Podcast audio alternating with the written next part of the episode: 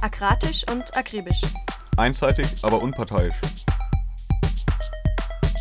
Der Libertäre Podcast. Der ernste und satirische Monatsrückblick vom anarchistischen Radio Berlin.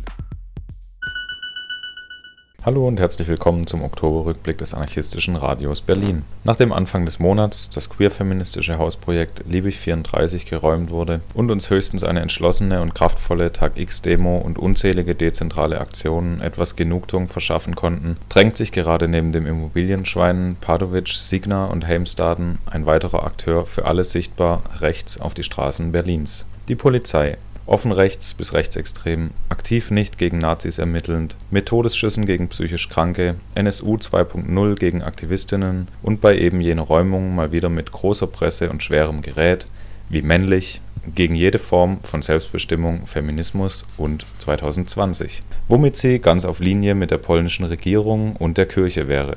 Diese hat in Polen eben ein Gesetz erlassen, das jede Form von Schwangerschaftsabbruch illegalisiert. Wir alle hoffen und setzen auf ein weiteres Erstarken der Kämpfe dagegen und halten es mit den Aktivistinnen, die schlichtweg fordern, den polnischen Staat abzutreiben. Am 7. Oktober wanderte in Athen nahezu die komplette Führungsriege der Neonazi-Partei Golden Dawn in den Knast. Weit weniger erfreulich, ja zumindest erbärmlich, ist, wie die rechtsoffene Regierungspartei Nea Demokratia versucht, ihre Mitschuld am Erstarken der Neonazis durch Vereinnahmung des Gerichtsurteils zu verschleiern. Wie ihr hört und wisst, viel zu viele Themen, über die wir alle noch nicht gesprochen haben. Deswegen sparen wir uns auch Kommentare zur laufenden Wahl, Abwahl von The Orange Menace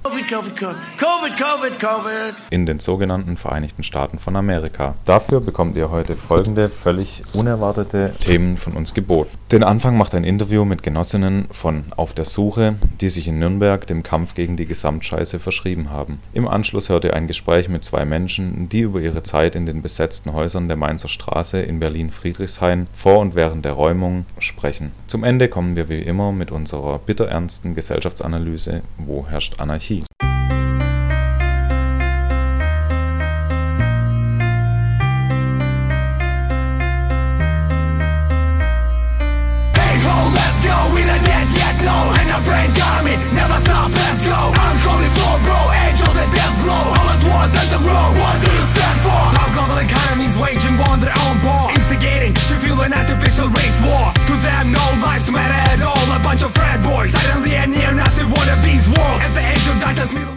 Nun hören wir ein Gespräch mit zwei Anarchistinnen von der Nürnberger Gruppe Auf der Suche und auch ein bisschen zum Projekt 31. Falls ihr euch währenddessen fragt, was WAPKA ist, das ist die Vegan Anarcho Punk Cooking Action. Ansonsten geht es um die Gruppe, Feminismus, Solidarität und leider auch ein bisschen um Repression. Ich freue mich, dass ich heute mit zwei Aktivistinnen, und zwar mit Sascha und Conny aus Nürnberg, sprechen kann, die rund um das Projekt 31 aktiv sind. Vielleicht erstmal zu euch. Wer seid ihr? Beziehungsweise wie und wo findet eure politische Arbeit denn statt? Ja, hi. Hi. Hallo. Ähm, wir sind beide organisiert bei Auf der Suche der anarchistischen Gruppe in Nürnberg. Und ich weiß nicht, sollen wir vielleicht erstmal die Gruppe ein bisschen vorstellen? Ja, gerne. Wir sind eine synthetische anarchistische Gruppe. Das heißt, da sind mehrere Menschen mit verschiedenen anarchistischen Ansätzen drin.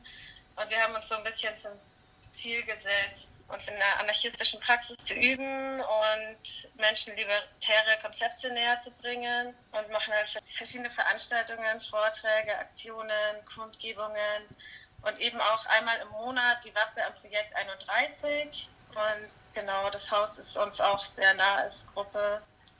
Ja, das Projekt 31 ist eben irgendwie super wichtig für uns, weil wir da voll Veranstaltungen eben machen und halt auch einmal im Monat eben Wapka und da auch regelmäßig einen Infotisch und so haben. Deswegen arbeiten wir halt unter anderem zum Thema Freiräume recht viel. Gerade eben auch dazu, vor allem weil das Projekt 31 wie viele andere Freiräume in Deutschland ja akut bedroht ist. Mhm. Und ansonsten sind unsere Schwerpunkte so Antifaschismus, aber auch viel Feminismus und gerade auch Repression. Ja.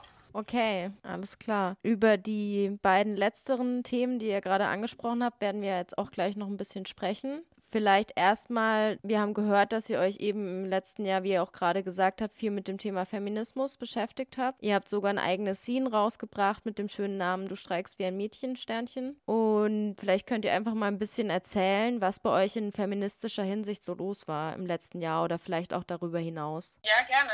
Also es war ziemlich viel los vor allem natürlich bis zum 8. März, weil dann kam ja auch relativ schnell der Lockdown. Aber vielleicht können wir einfach von ein paar Sachen erzählen und anfangen mit einer Sache, die vor ziemlich genau einem Jahr war.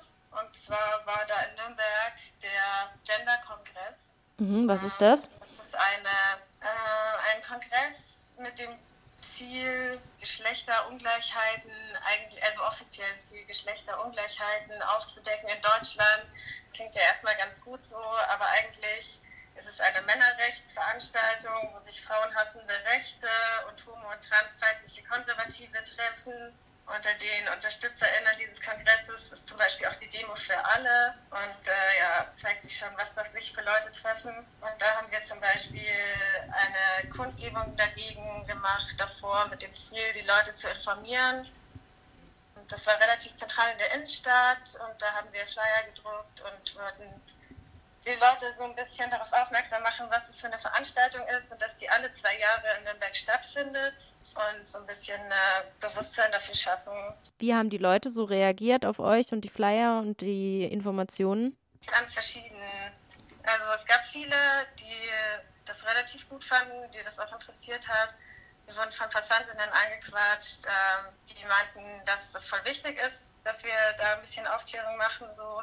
Aber es gab auch total gegenteilige Aktionen. Ein paar von den Männerrechtlern kamen dann auch und haben angefangen, also teilweise haben sie uns einfach nur beschimpft, äh, teilweise wollten sie irgendwelche Diskussionen ohne jegliche Grundlage starten. Also es war sehr, sehr gemischt, die Reaktion darauf. Und eine andere Aktion, die gemacht wurde, war so zum Beispiel zum Thomasbummel in Nürnberg. Ich weiß nicht, willst du denn noch mehr dazu erzählen vielleicht oder soll ich das? Ähm, ja, genau. Der Thomasbummel ist eine ziemlich komische Veranstaltung. Da treffen sich deutschlandweit, also Burschenschaften aus ganz Deutschland, jedes Jahr am dritten Advent, Weihnachtsmarkt und äh, laufen einfach nur im Kreis. Zeigen sich so ein bisschen, wie toll sie sind und was sie für tolle Scherben haben und Genau, und da hat sich ein Nürnberger Konvent gegründet. Äh, das, war, das ist aus von verschiedenen Gruppen ging das aus. Und äh, da haben wir so Satire-Burschenschaften gegründet. Und genau, die hießen dann zum Beispiel Bulgaria. Und dann sind wir, haben wir deren Tradition so ein bisschen gestört und äh, sind mit ihnen zusammen im Kreis gelaufen und haben laut die Hysteria-Hymne gesungen. Vielleicht könnt ihr für alle, die die nicht kennen, kurz erklären, was die Hysteria-Hymne ist. Ähm, die Hysteria ist eine Satire-Burschenschaft, die aber eigentlich nur aus weiblich gelesenen Personen besteht in Wien und die ähm, ja, machen, die nehmen das sehr treffend auf die Schippe, was so Burschenschaften und deren Rituale und deren auch Mechanismen innerhalb der Burschenschaften und so, was das alles angeht, machen die eine ziemlich coole Satire und auch eine Hymne geschrieben. Und ansonsten ist eigentlich, also es ist natürlich noch viel mehr zum Thema Feminismus passiert. Und das ist schon auch wichtig zu sagen, dass es natürlich nicht irgendwie alles von uns als Gruppe nur ausging, sondern wir sind auch in verschiedenen Bündnissen eben dabei. Zum Beispiel beim Flint-Komitee für einen feministischen Streik in Nürnberg oder auch im 8. März-Bündnis in Nürnberg. Mhm. Und das sind auch noch eben viele andere Aktionen passiert letztes Jahr, vor allem zur Vorbereitung zum 8. März in Zusammenarbeit mit den beiden Gruppen. Genau.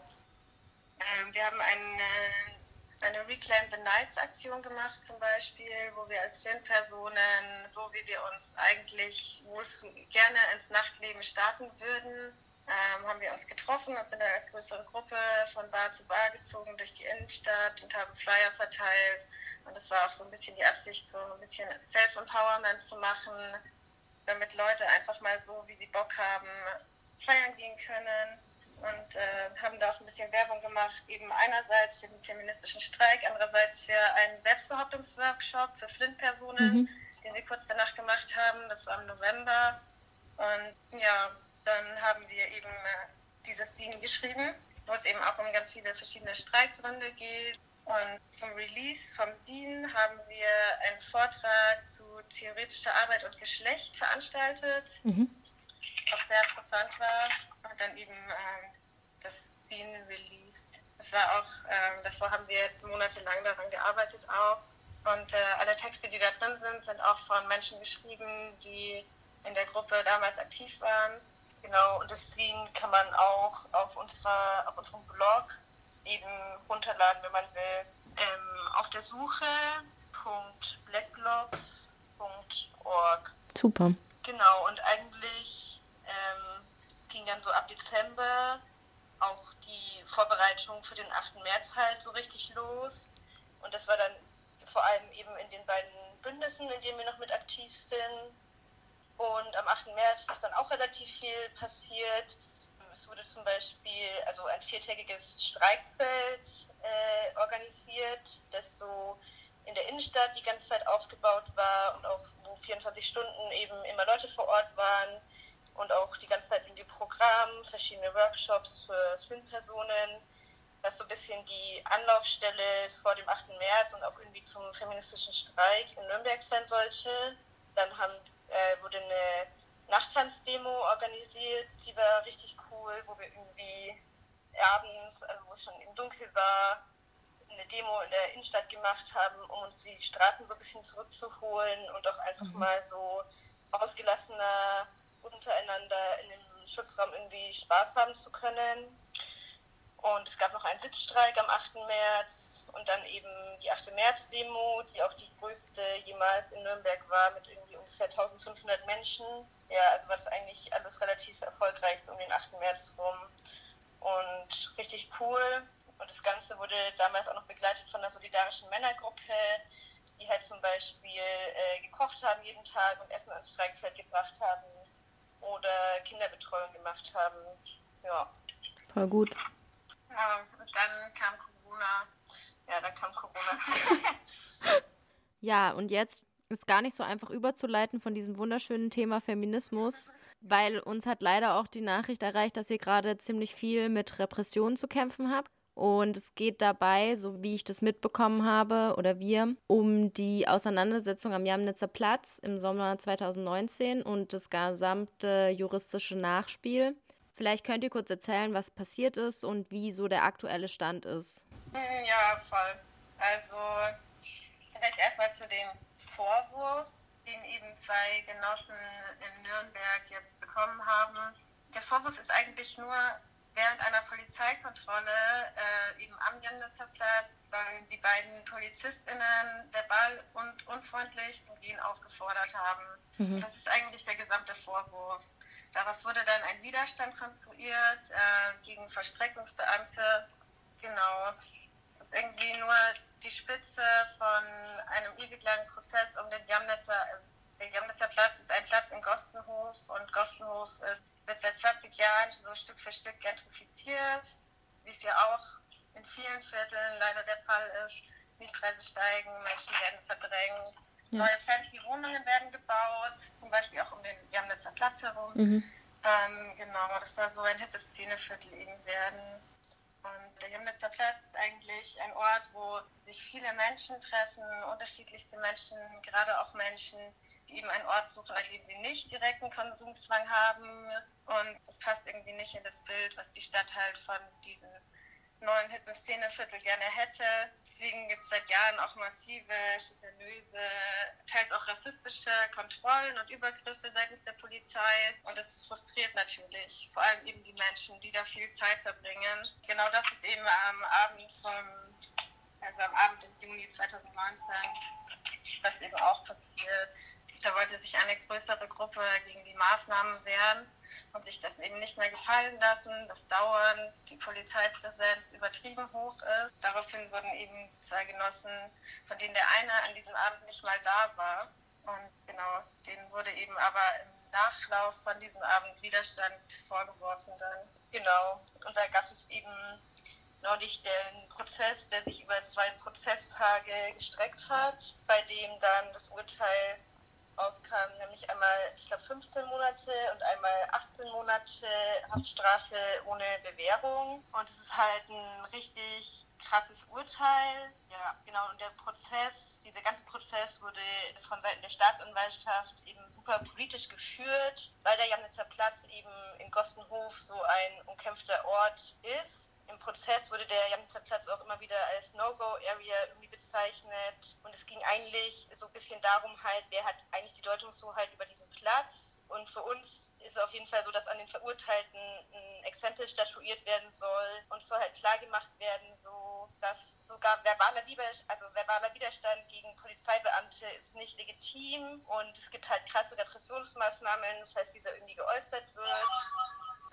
Und ähm, genau, auch was an diesem Platz sozusagen, wer hat die Deutungshoheit über diesen Platz und wer darf sich da aufhalten. Da gab es halt, es soll halt irgendwie ganz klar gemacht werden, wer da eben erwünscht ist und wer da nicht erwünscht ist. Und dieses Prozessurteil war für uns eben auch so absurd, weil eben einer von den beiden Angeklagten an dem Abend nicht vor Ort war. Und es gibt dafür auch einen glaubhaften Zeugen ja. und auch eine Alibi-Aussage irgendwie. Aber das Gericht stützt sich halt lieber auf die Behauptungen von der Staatsanwaltschaft und es ja, gab irgendwie von Anfang an gar keinen klaren Wahrheitsanspruch in diesem Prozess. Dem wurde auch irgendwie nie nachgegangen. Und sowas wie eine Unschuldsvermutung gab es irgendwie auch nicht.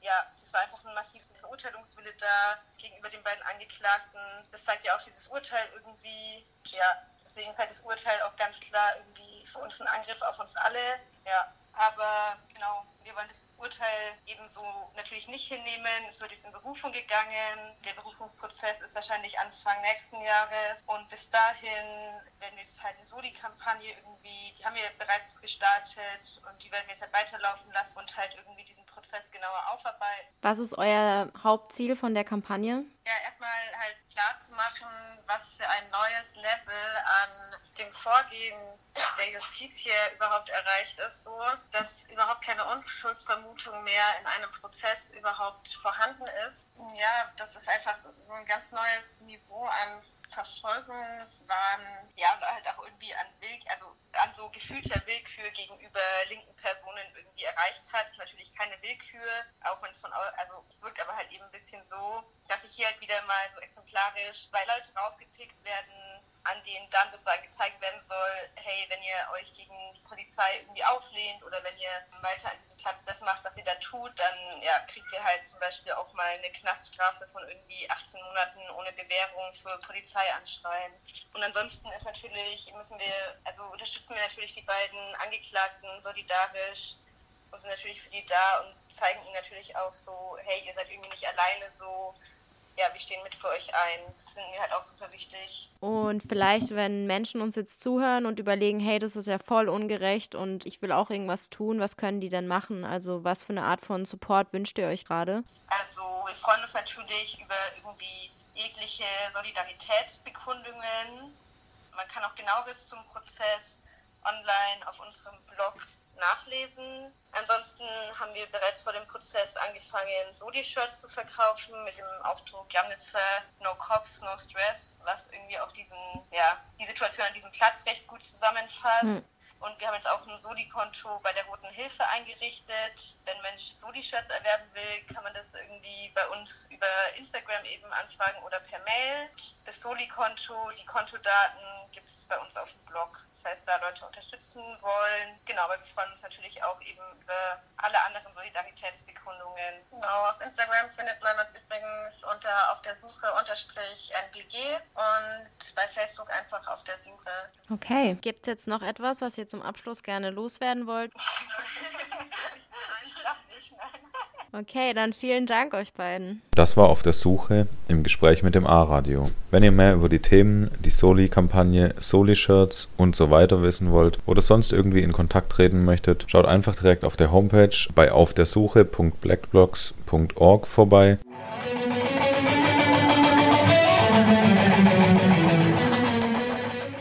30 Jahre ist er nun her, der lange Sommer der Anarchie 1990. Damals, Im luftleeren Raum zwischen friedlicher Revolution in der DDR und der anschließenden sogenannten Wiedervereinigung wurden in vielen Ostberliner Bezirken zahlreiche Häuser, insgesamt mehr als 130 an der Zahl, besetzt. Eine Straße hat sich dabei ganz besonders in das kollektive Gedächtnis linker Bewegungen eingebrannt: die Mainzer Straße. Im November jährt sich die dreitägige Straßenschlacht um die Räumung der dortigen besetzten Häuser zum 30. Mal. Wir haben mit zwei Zeitzeugen über ihre Zeit in den Häusern der größtenteils besetzten Straße gesprochen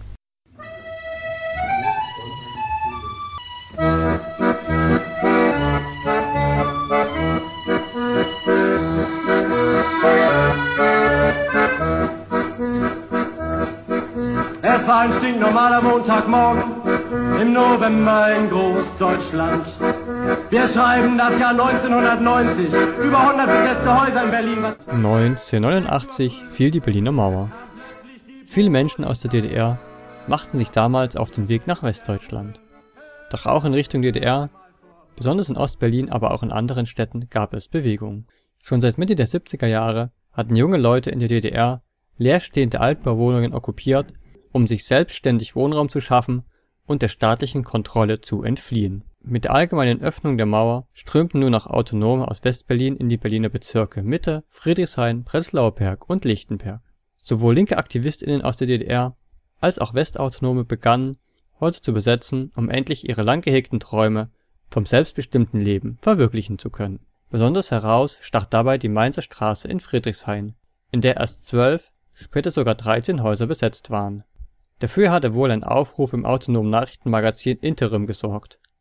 Als eines der ersten Häuser wurde dabei die Mainzer Straße 4, das Tuntenhaus, von einer Gruppe schwuler Westberliner Aktivisten besetzt. Ich wurde mal unter ganz großen verschwörerischen Ton in das damals schon bestehende Café Anal in der Muskauer Straße ins Hinterzimmer gebeten. Da saßen Genossinnen, also schwule Genossinnen, die mich zu ihren Tisch baten und sagten, Basti, du bist doch auch, ich war ja kurz in Berlin erst, ne, du hast auch Erfahrung mit Hausbesetzer und wir haben dich erkannt als verlässlichen Genossen, bla bla.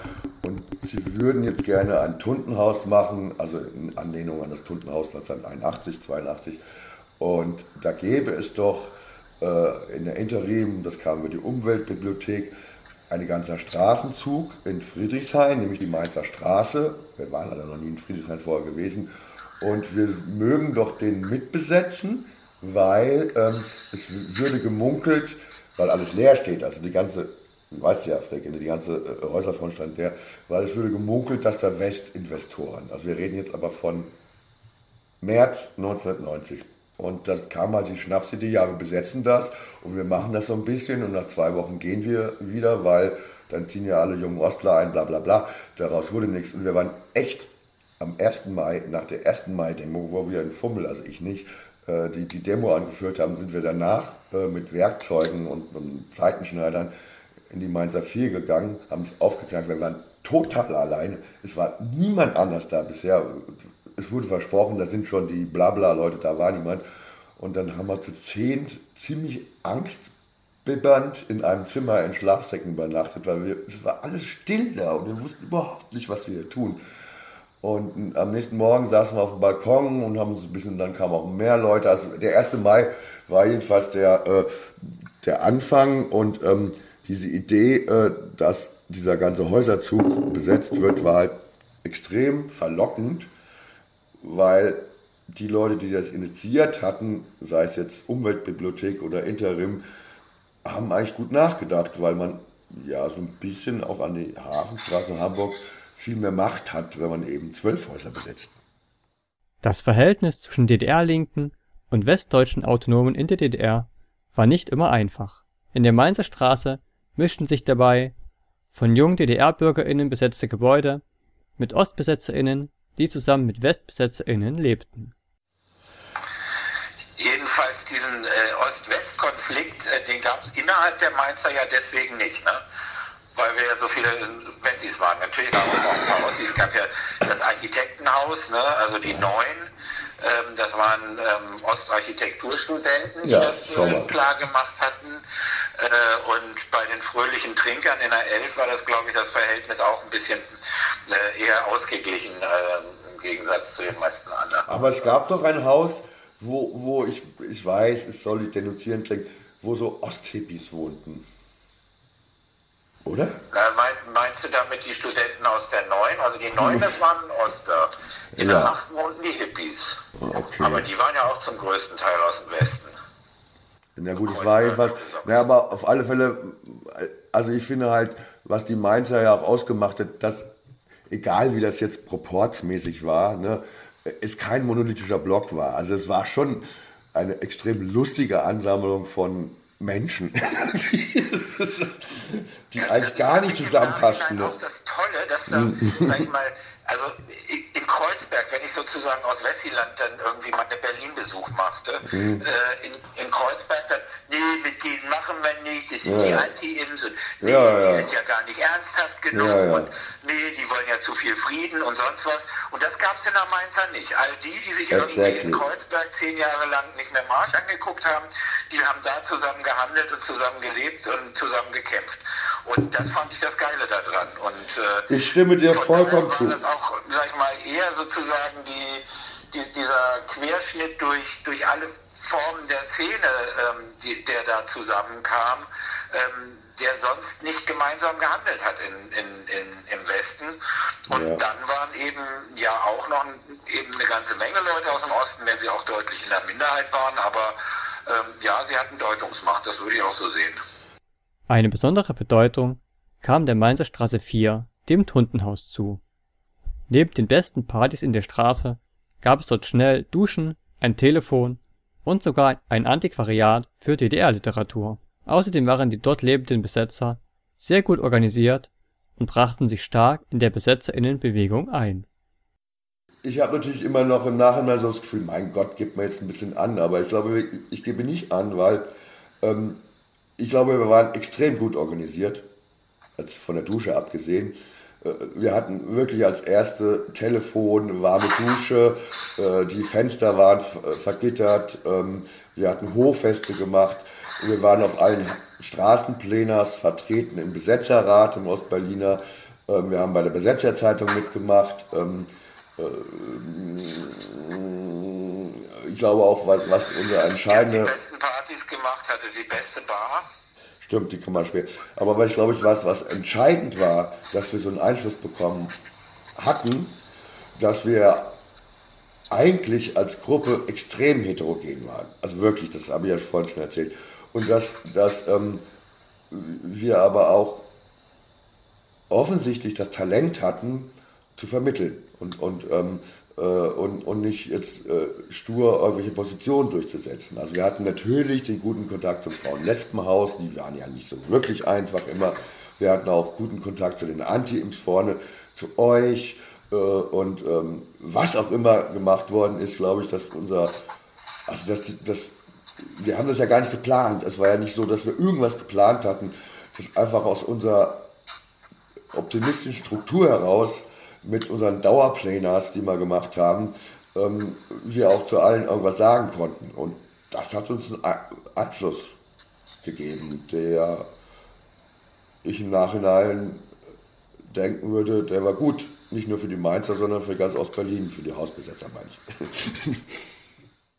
Natürlich spielten die BesetzerInnen in der Mainzer Straße eine wichtige Rolle. Längst nicht jedes Haus der Straße war jedoch leerstehend oder okkupiert. Auch ganz normale DDR-BürgerInnen bevölkerten die Straße südlich der Frankfurter Allee. Dass es dabei nicht immer ganz spannungsfrei zuging, kann Mensch sich sicher gut vorstellen. Also es gab ja richtig eine Bürgerinitiative gegen die Besetzer der Mainzer Straße. Ich glaube, das haben andere Häuser in der Stadt nicht geschafft, sozusagen eine organisierte Struktur gegen sich auch zu haben.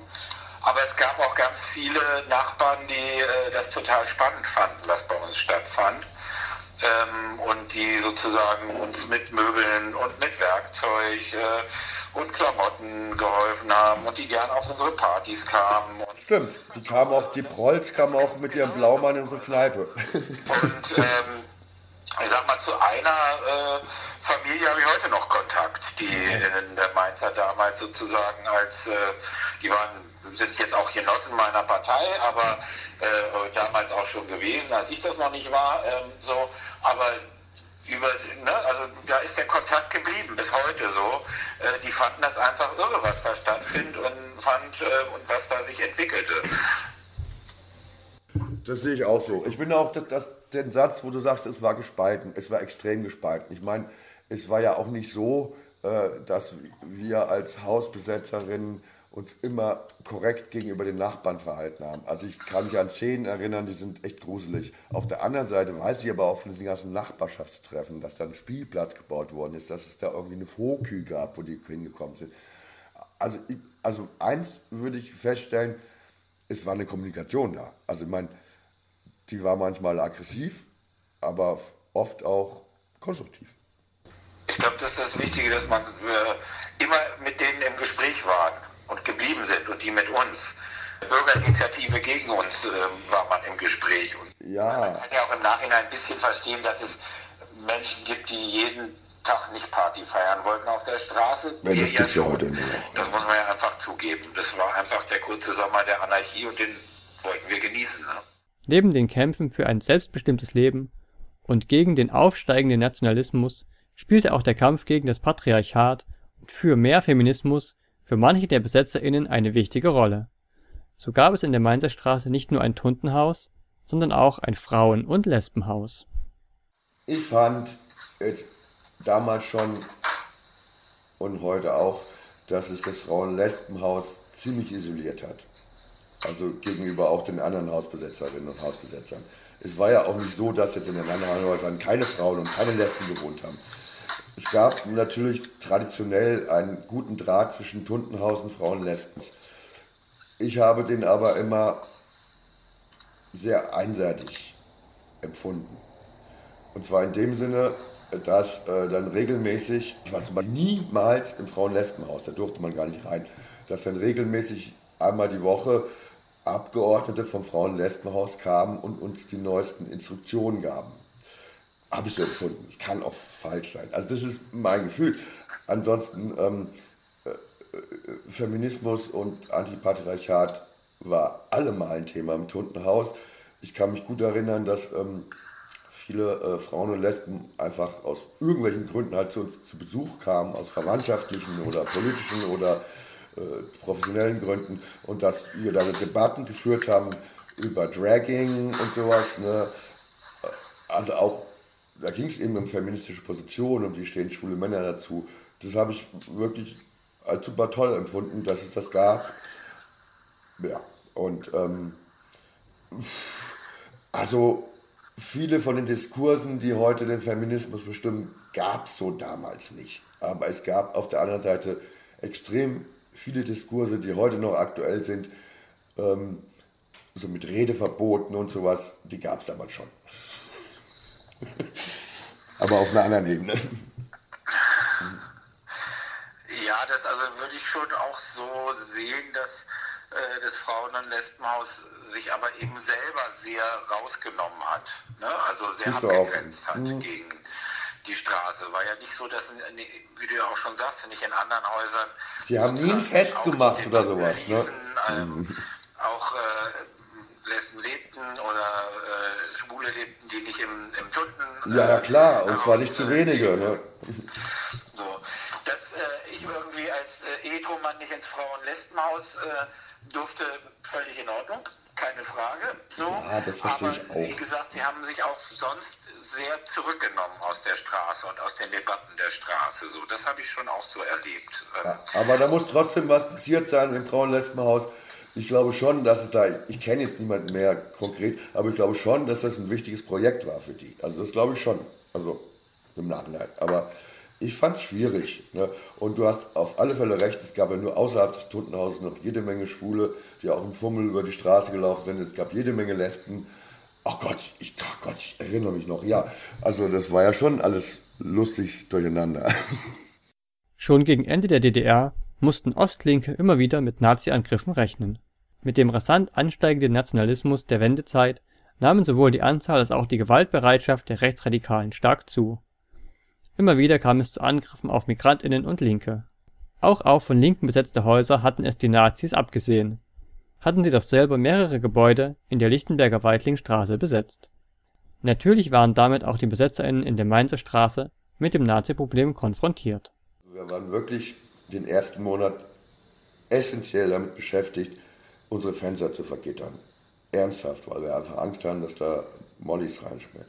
Wir haben die Türen äh, verbarrikadiert. Also war wirklich richtig viel Arbeit. Und es war so diese diffuse Angst, dass drei Kilometer Richtung Lichtenberg eben diese Weitlingstraße ist, auch ein besetztes Haus. Und ähm, wir wussten schon ziemlich viel über die, aber äh, sagen wir mal, die Stärke wussten wir relativ wenig. Und ähm, für die waren wir natürlich auch ein Dorn im Auge, weil wir waren rein geografisch sozusagen zwischen ähm, Lichtenberg und der Innenstadt so eine Art Riegel. Ne? Also man musste an uns vorbei, wenn man in die Innenstadt wollte.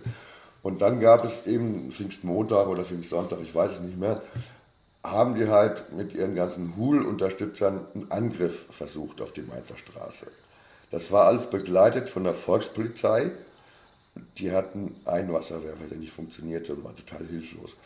Und an diesem Tag wurde dieser Angriff so dermaßen demütigend für die Nazi-Seite zurückgeschlagen, dass nach dem Pfingstwochenende wir alle in der Mainzer Straße ein wirklich viel sicheres Gefühl hatten als zuvor, weil wir wussten, die können uns nichts. Ne? Die können uns einfach nichts, die haben nur eine große Klappe. Das heißt nicht, dass es nicht äh, im Sommer 1990 immer wieder kleine Überfälle gab. Ich habe da schlimme Geschichten aus der Kreuziger gehört und so. Aber zumindest ihre Straßenmacht gegenüber den linken Häusern hatten sie verloren. Ja, wenn ich da mal so rein, das finde ich auch so. Also sie haben, die erste Zeit war von unserer Seite aus sehr passiv, ne? Das war Gittern und ja, wir hatten Angst, haben wir auch ne? geguckt, Ja. dass wir sozusagen so Lattenroste oder so, so Federgitter von Betten drauf, damit die Mollys abklatschen und so. Und ähm, Bürger und Bullen haben das als Verbarrikadierung gegen sie gesehen und gar nicht so begriffen, dass wir uns einfach versucht haben, vor den Nazis zu schützen. Und äh, an diesem, äh, an Pfingsten eben, das gibt ja diesen Film, sagt niemals nie, der irgendwie Ja. nach der Mainzer entstanden ist. Und da sind ja auch Szenen da draus drin. Und ähm, da sieht man, dass erst aus einem Haus ein paar Leute rausgehen und aus dem anderen und aus dem nächsten und dann sozusagen man merkt, ach, wir haben die Kraft, die zurückzuschlagen. So, und dann werden die Nazis äh, aus der Straße rausgetrieben mit der Solidarität aller und, und der, der, der ja, geballten Kraft des, äh, der, der, der Gruppe dann so. Und ähm, ab da war schon ein größeres Gefühl von Sicherheit jetzt in den Häusern.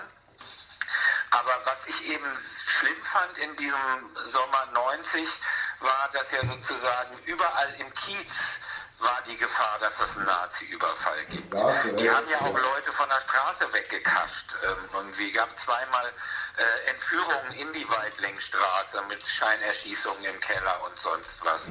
Die haben Leute auf der Straße zusammengeschlagen, die haben die Häuser, die am Rand lagen, angegriffen, äh, so. Und wir haben uns dann ja organisiert unter den Friedrichshainer Häusern und hatten ja auch in der Mainzer so eine ähm, Wache, kann man ja schon sagen. Wir hatten eine Zentrale. Eine Zentrale, wo die, die Funken zusammenliefen aus den unterschiedlichen äh, Häusern und wenn dann ein Alarm kam, da ist ein Nazi-Überfall, äh, dann ist man mit äh, Helm und Knüppel in die Wanne, die wir in der 7 hatten, gesprungen oder in VW-Bus aus einem der anderen Häuser und los hin und sich mit denen latten. Und das war ja eine Form von, wir mussten die Sicherheit im öffentlichen Raum für uns selber herstellen. Und ich fand das eigentlich sehr unangenehm. Also ne, es war, war wichtig, gar keine Frage. Und es musste sein, damit wir da diese Form von Leben führen konnten. Weil ähm, staatliches Gewaltmonopol gab es nicht. Äh, Volkspolizei hatte einen kaputten Wasserwerfer. Ich kann mich auch erinnern, dass mal dieser stellvertretende Wachenleiter aus der Machlewski-Straße bei uns in den Spätkauf kam und sagte, äh, tut ihm leid, er hatte nur 20 Leute, sie haben sich nicht getraut und düdelte und ob wir nicht gemeinsam irgendwie gegen die Nazis, nee, kann man natürlich nicht ähm, so.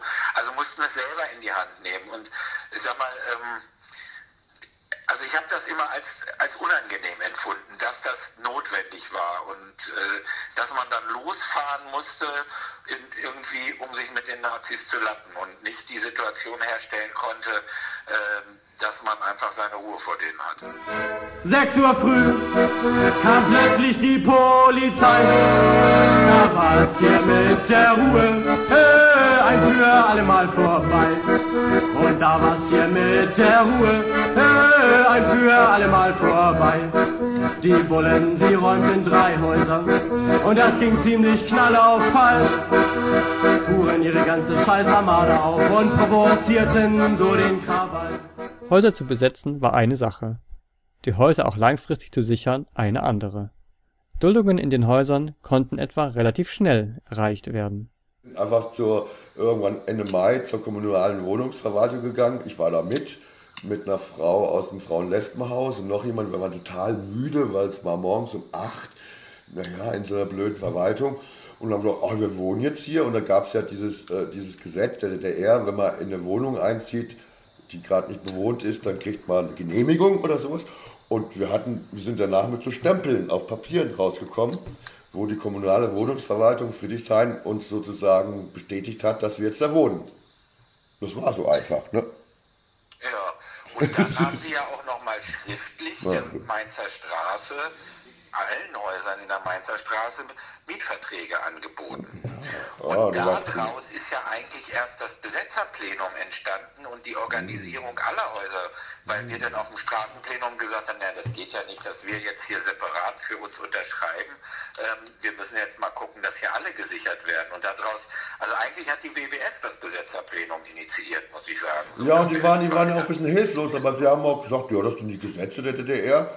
Da ist leerer Wohnraum, du darfst da wohnen. Das war einfach so das Gesetz. Neben den Duldungen spielten jedoch auch langwierige Verhandlungen mit dem Ostberliner Magistrat eine wichtige Rolle. Wollten die BesetzerInnen die Häuser etwa gern behalten oder teilweise auch kaufen, mochte der Magistrat keine so umfassenden Zugeständnisse machen. Mit dem Vertragsgremium, einer Gruppe von BesetzerInnen aus dem BesetzerInnenrat, konnte man sich immerhin so weit einigen, dass eine friedliche Lösung für die besetzten Häuser gesucht wird. Unter dem Einfluss Westberliner Berater, die schon Erfahrungen mit den BesetzerInnen der 70er und 80er Jahre gesammelt hatten, wendete sich jedoch das Blatt und auch der Ostberliner Magistrat führte die berühmte Berliner Linie ein, nach der neu besetzte Häuser binnen 24 Stunden geräumt werden sollten. hier mit dem äh, Bezirk verhandelt an verschiedensten Stellen. Wir haben mit der WWF verhandelt. Ähm, wir haben um äh, Spielplätze, Mülltonnen und weiß der Teufel was mit dem Baustadtrat der Ost-CDU verhandelt. Aber diese Magistratsverhandlungen, da kann ich mich auch nicht, äh, kann ich auch nichts zu sagen. Ich glaube, da waren die auch gar nicht so einflussreich von der Mainzer. ist eben, dass das alles ähm, ganz easy lief. Bis zu dem Zeitpunkt, als äh, die Westberliner Berater des Momba-Senats dazu kamen. Weil die wollten ja nun mal um Himmels Willen sozusagen verhindern, dass in Ostberlin das stattfindet, was in den 80ern in Westberlin stattfindet. So, und damit war quasi die Möglichkeit über Verhandlungen alle Häuser zum damaligen Zeitpunkt, ähm, also noch vor der Wiedervereinigung, äh, zu sichern von einem Tag auf den anderen vom Tisch. Ne, also vorher ging es in den Gesprächen äh, darüber äh, drum, äh, Verträge für alle, selbst über Kaufen von allen ist gesprochen worden und, und, und. So, aber als dann eben äh, die Senatsverwaltung äh, von, am Tisch Platz genommen hat, war die Sache vorbei, da ging nichts mehr. Mit der Angliederung der DDR an die Bundesrepublik wurde auch die Situation für die besetzten Häuser im Berliner Osten schwieriger. Zahlreiche Häuser wurden von der Polizei angegriffen oder geräumt. Besonders wichtig waren dabei die Räumungen der Häuser Cotteniusstraße 16 sowie Pfarrstraße 110 und 112 in Lichtenberg. Sie bildeten den Auftakt für die wohl längste und militanteste Räumung der Häusergeschichte, die Räumung der Mainzer Straße. Unsere Zeitzeugen erinnern sich. Also ich hatte ein bisschen das Gefühl, dass sie fast enttäuscht davon waren, wie wenig wir auf die Fahrstraße reagiert haben. Also es hat ja eine Zeit gedauert, bis es bei uns ankam. Und wir sind dann ja raus auf die Straße und sind, weiß ich nicht, mit 70 Leuten vielleicht, einmal um den Häuserblock gezogen. Und haben auf der Frankfurter Allee auf eine Fahrspur so eine blöde Baustellenabsperrung gestellt. Weißt du, so einfach so eine Barke, so, äh, völlig ähm, äh, gleich wieder wegzuräumen ist. Und als wir dann zurückkamen über die Scharnweber Straße in die Mainzer, da fuhr dann schon die erste Kolonne Räumpanzer. Genau, ich war ja auch nicht da. Als, ich war da, als sie das zweite Mal durch die Straße gefahren sind. Wie gesagt, ich, wir haben diese Demo einmal im Häuserblock, wir sind ja nicht ja. weiter als bis zur Kolbe weg gewesen so und kamen zurück und dann kam schon die massive äh, äh, Auffahrt und äh, da, wir waren eigentlich, glaube ich, alle erstmal völlig äh, paralysiert, dass das jetzt so, so massive Reaktion auf unsere ähm, wirklich ähm, extrem friedliche Mini-Demo, völlig unangemessen, äh, halb verschlafen, ähm, auf die Fahrstraßenräumung war. Und dann ähm, sind aber die Leute in den Häusern wach geworden und dann flogen überall Sachen raus. Und ich mhm. weiß noch, dass wir ja im Vorfeld ähm, immer wieder diskutiert haben, irgendwie, wer will, will, sich militant wehren, wer will sich nicht militant wehren, wer will Na. sich irgendwie nur einschließen und sonst was. Und ähm, die äh, humorlosen Hippies und äh, die äh, Architekturstudenten, ähm, die haben halt als erstes mal ihre Blumentöpfe rausgeworfen, weil das so eine Form von Angriff war. Ähm, und dann war einfach klar, dann haben alle irgendwie äh, von überall was geschmissen, weil die haben mit den Wasserwerfern uns die Scheiben kaputt geschossen. So, und äh, irgendwann haben wir es dann geschafft, wie damals bei den Nazis in Pfingsten, rauszugehen und die Straße zu unserer Straße zu machen. Und ja. erst waren es drei Müllcontainer, dann haben wir den VW-Bus, dann haben wir vorne an der Baustelle dicht gemacht und dann sind sie nur noch durch die halbe Straße gefahren und zwei Stunden später gar nicht mehr, weil dann standen die Barrikaden und... Sagen wir, die Barrikaden waren ja dermaßen hoch, das ist ja unglaublich. Ich glaube, noch nie jemals in der Geschichte Berlins, sondern so sind, so, die waren ja drei Meter hoch oder sowas. Ne? Das, die sollten ja auch was halten. Die haben was gar nicht. Ich meine, das sieht man auch noch in den Filmen. Da wurden ja Baucontainer hingeschippt und aber auch Erde irgendwie da. Äh, äh, also das waren riesige Barrikaden. Da, da, da kamen die Panther ja gar nicht durch erstmal. Ne? Die hatten ja keine. Chance. ja, dann kamen ja auch Bauarbeiter und haben uns einen Bagger vorbeigebracht. Wir haben zwischenzeitlich auch mal die Frankfurter Allee gesperrt. Die Straßenbahnfahrer hat sie noch so zurückgesetzt, dass er an der Boxhagen da direkt vor, dem, vor der Straße steht. Dann ja, wurde ja. sie mit äh, Stahlseilen an den Häusern festgemacht. Ähm, das war schon äh, eine deutliche Ansage. Und ich sag mal, da in den drei Tagen, äh, da habe ich auch verhandelt, da bin ich ja auch sozusagen mhm. als Sprecher aufgetreten, ähm, weil wir gesagt haben, jetzt haben wir nur noch eine Chance, äh, die Hafenstraßenlösung, also äh, mit äh, Barrikaden hier Verträge durchsetzen. Und wir haben ja gesagt, wir bauen hier sofort alles ab wenn wir eine schriftliche Nichträumungsgarantie und äh, Vertragsverhandlungstermin vom Senat haben. Ähm, das wurde dann ja nichts und da hat auch keine Bärbel Boley und kein Harald Wolf und Harald keine Wolf Renate genau. Künast noch irgendwas bewegen können. Künast war auch da, genau, ja. Ich erinnere ja, weil natürlich ähm, die Sache war längst abgegessen. Ähm, die SPD wollte an der Stelle den starken Mann markieren. Ähm, Momper hatten sie ja nach äh, Moskau geschickt für den Event. Das so, stimmt, das und stimmt Petzold hat dann halt irgendwie den starken Innensenator gespielt mit dem nicht zu reden war und der durchzieht. Und ich, meiner Meinung nach sind sie eigentlich davon ausgegangen, dass sie uns am Montag abräumen. Und mit dieser Heftigkeit von Gegenwehr, damit haben sie nicht gerechnet. Und dass dann der ganze Kiez aufsteht und dass die Barrikaden auch am Travenplatz und am Frankfurter Tor stehen ähm, und dass die Bürger losgehen und plündern und weiß der Teufel was, hatten wir ja gar keine Zeit für sowas. Ähm, ja, damit haben sie nicht gerechnet. Und das war das, was vielleicht auch sozusagen dann äh, diesen Mythos Mainzer Straße gemacht hat, das hatte gar nicht mehr so viel mit uns da drinnen zu tun, die wir eigentlich nur geguckt haben, die Barrikaden so hoch zu machen, dass wir äh, die Zeit haben, auch zu verhandeln. Mehr als 4000 Bereitschaftspolizisten und Spezialeinheiten aus dem gesamten Bundesgebiet sowie der Einsatz großer Mengen Tränengas waren schließlich notwendig, um in die Häuser in der Mainzer Straße einzudringen. Was dort geschah, lässt sich am ehesten mit dem Wort Kriegszustand beschreiben. Viele der BesetzerInnen, die nicht das Glück hatten, von ParlamentarierInnen oder DDR-BürgerrechtlerInnen geschützt zu werden, trugen schwere Verletzungen davon. Glücklicherweise ereilte nicht alle BesetzerInnen dieses Schicksal. Sozusagen, als sie vorne bei uns rein sind, sind wir hinten über den Friedhof in die Kreuziger, weil auf dem Friedhof waren sie noch nicht so weit Stimmt. vorgerückt wie äh, halt vorne. Ja, und wie gesagt, als sie dann mit der Ramme uns die Haustür eingeschlagen haben, da sind wir dann hinten geschlossen. Ja, ja wir sind halt geblieben. Ich meine, wir hatten halt gedacht, so, wir hatten halt drei Tage lang diese Verhandlergruppe bei uns im Antiquariat mit Künast und Schla Wolf und Bürgerbewegung und die sind ja alle geblieben. Und deswegen haben wir auch beschlossen, wir bleiben auch. Und, und von den 50 Leuten bei uns im Wohnzimmer waren halt 10 oder 20 eben DDR-Oppositionelle oder was der Teufel was. Und das hat uns natürlich ein bisschen das Gefühl von Sicherheit gegeben. Und das stimmt auch, weil ähm, wir wurden nicht brutal angefasst. Ähm, Im Hof war das schon ein bisschen anders, weil da waren die Parlamentarier mit ihren Parlamentsausweisen schon wieder weg. Aber es ging alles. Und wir haben mit riesen Repressionen gerechnet. Aber die haben uns ja nach einem halben Tag Knast alle wieder rausgelassen. Ich habe nie einen Strafbefehl für irgendwas bekommen. Niemals. Ne? Ja, das ist ja das Irre, dass sie sozusagen äh, dann ja angekündigt haben, sie würden jetzt mit aller Macht des Gesetzes irgendwie und die Strafverfolgung und sonst was. Nichts, und nichts davon hat Nichts. Etwa ein halbes Jahr lang dauerte das Experiment Mainzer Straße. Ein halbes Jahr, an das sich auch unsere Zeitzeugen, trotz der traumatischen Räumung, gern zurückerinnern.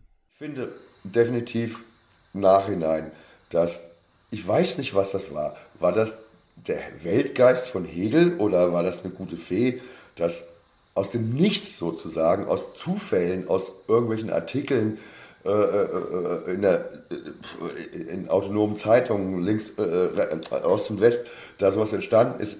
Ich bin nach wie vor extrem fasziniert von diesem Phänomen halbes Jahr Meisterstraße und was wir da alles auf die Reihe gekriegt haben. Ich habe danach nie mehr sowas Schönes erlebt. Also, also in dem Sinne, natürlich habe ich schöne Sachen erlebt, aber in dem Sinne von, von einer politischen Aktion oder sowas ähnliches.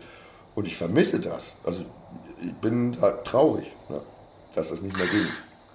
Ja, wir haben extrem viel politisch bewegt in dem halben Jahr. So. Und jeder konnte mitmachen und es tun. Und das mit dem Trauma, das würde ich voll unterschreiben. Ähm, Echt? das Trauma ist aber sozusagen die drei Tage der Räumung. Ja, ja, klar. Ja, ja, ja, logisch. man Ja. da erlebt hat, die ich also mir hätte vorher nie vorstellen können. Und ich war in Wackersdorf, ich war in Brockdorf, ich war in Gorleben ähm, und habe mich mit der NPD in Falling-Boste äh, gelandet. Aber diese Form von, von Polizeigewalt wie da bei der Räumung, ähm, die hat natürlich allen zugesetzt und die war Trauma und also ich persönlich habe auch erst gesagt, oh, jetzt geht's weiter und jetzt geht's weiter und jetzt machen wir und machen wir. Ähm, Im März habe ich mich dann nach Sachsen-Anhalt zu einem Freund auf den Ziegenhof zurückgezogen und habe erst mal ein halbes Jahr Ziegen gemolken, um wieder klarzukommen. So, ich und gut. ich weiß von ganz, ganz vielen, die zu unterschiedlichen Zeitpunkten, manche sind sofort eingeknickt und manche ist es erst Jahre später passiert. Aber der Begriff Trauma ist da, ist da schon richtig für das, Findest was du? einem da passiert ist. So, ähm, aber das kann in keinster Weise, sage ich mal, für mich zumindest ähm, das in Frage stellen, was ich vorher an positiven äh, Vibrations erlebt habe, an Gemeinsamkeit erlebt habe und eben auch an äh, politischer Handlungsstärke, die wir gemeinsam hatten. Was ich mitgenommen habe, äh, wenn man nicht kämpft, hat man schon verloren. Und es war einfach sozusagen dieses äh, geile halbe Jahr, wo wir ganz viel ausprobiert haben, wo wir ganz viel versucht haben zu bewegen. Ähm, und auch wenn, sag ich mal, das nicht in der Umsetzung alles so geklappt hat, ähm, dass man gemeinsam so viel angestoßen hat und äh, dabei sozusagen dieses äh, Gefühl, was von diesem halben Jahr in mir heute noch da ist, ähm, das will ich mit nichts missen. Also das war einfach geil und das war ganz wichtig und ich sag mal, die äh, besetzten Häuser in, in Ostberlin im Sommer 90, ähm, das war das erste und einzige Projekt ähm, deutsch-deutschen Zusammenlebens. So. Also man hat ja viel aneinander, miteinander quer geredet, ähm, aber wirklich mal auszuprobieren und sich in seiner unterschiedlichen Sozialisation ähm, zu erleben, ähm, das äh, war ein so geiles Experiment, das möchte ich um nichts missen. So und ähm, weiß es gibt so ganz viele äh, Anekdoten, wo wir auch als Wessis ähm, baff vorm Baum standen irgendwie und ähm, sozusagen, aha, also war das also bei euch und umgekehrt genauso. Also ich sag mal, der Falk, der, der Ossi, der Quoten-Ossi bei uns im Haus, der von der NVA kam, als wir den erzählt haben, na du, also um halb zwölf am Freitag, da war aber in keiner Kaserne in Westdeutschland noch jemand anzutreffen, äh, da ist der ja hinten übergekippt. Also warum habe ich denn jetzt hier drei Jahre jedes Wochenende rumgesessen so? Ähm, oder als wir unsere Kneipe aufgemacht haben und wir wollten um die Ecke mal zwei Paletten Bier kaufen und die haben gesagt, ja und wo ist das Leergut?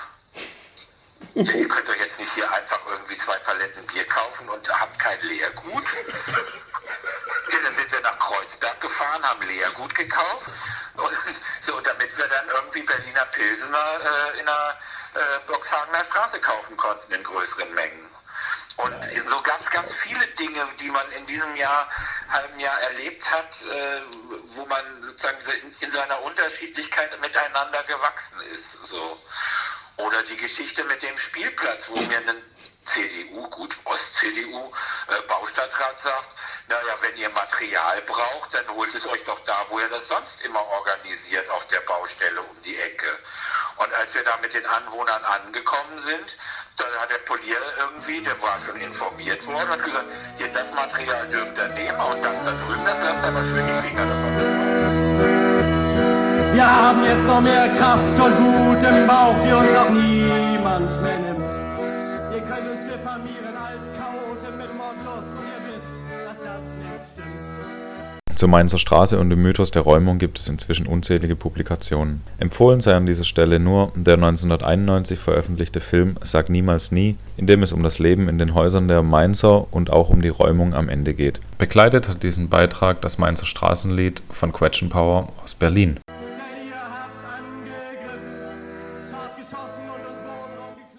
Der Fall ist Du erledigt. bist hier nicht der Captain. Das ist hier keiner. Hier herrscht Anarchie. Die Pandemie ist diesen Monat wieder richtig in Schwung gekommen. Doch glücklicherweise lässt sich diese Rubrik völlig digital zusammenstellen, denn die Anarchie treibt ihr Unwesen allmonatlich auch im digitalen Raum. Doch nicht nur Corona wütet derzeit, auch andere Viren und Epidemien sind unterwegs. Der Donaukurier geht einem besonderen Fall im Stadttheater Ingolstadt nach.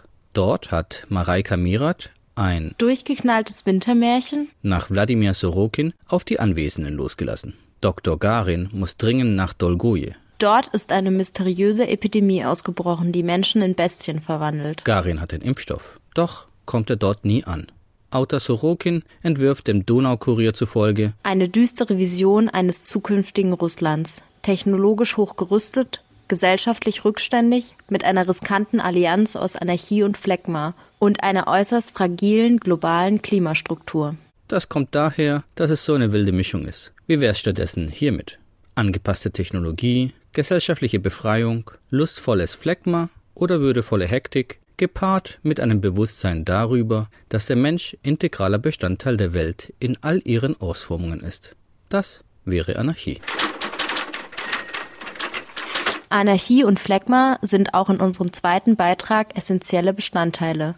Es geht um den neuen südkoreanischen Film, Peninsula. den Film.at im Internet bespricht. Der Film beginnt damit, dass der Protagonist ohne Perspektiven lustlos in Hongkong lebt und ausgerechnet nach Seoul zurückkehren soll, von wo das Virus damals ausgegangen ist, um einen dort herumstehenden Millionenbetrag einzusacken. nicht irgendein Virus, sondern die Zombie-Apokalypse. Doch worum geht es in der Zombie-Apokalypse? Um Menschen in einer zusammengebrochenen Gesellschaft, wo Anarchie herrscht und seltsame Rituale eingeführt wurden. Das wundert uns nicht, denn alles, was gänzlich anders ist als die aktuelle, auf eine Inwertsitzung des Alltagslebens ausgerichtete Gesellschaft, muss zwangsläufig seltsam erscheinen. Und dennoch stellen wir uns die Frage, und das gilt wohl auch für den Autor der Filmkritik, Franco Schädel, denn er betitelt den Artikel damit, Wer braucht noch Geld nach einer Zombie-Apokalypse? Und in der Tat erscheint uns das Ganze ein wenig irreführend, denn in der Anarchie hat Geld ausgedient. Und in einer postapokalyptischen Anarchie gilt das umso mehr. Wir machen einen weiten Sprung und landen bei der Welt, also dem Springerblatt.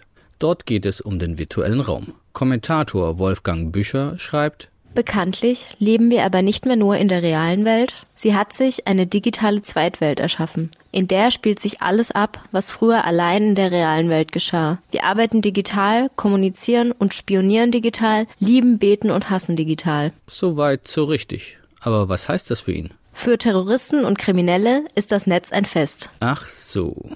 Und was ist ein größtes Problem mit der Entwicklung? Wenn eine neue Welt entsteht, herrscht anfangs Anarchie. Na, wir hoffen, dass sich das ein Weilchen hält.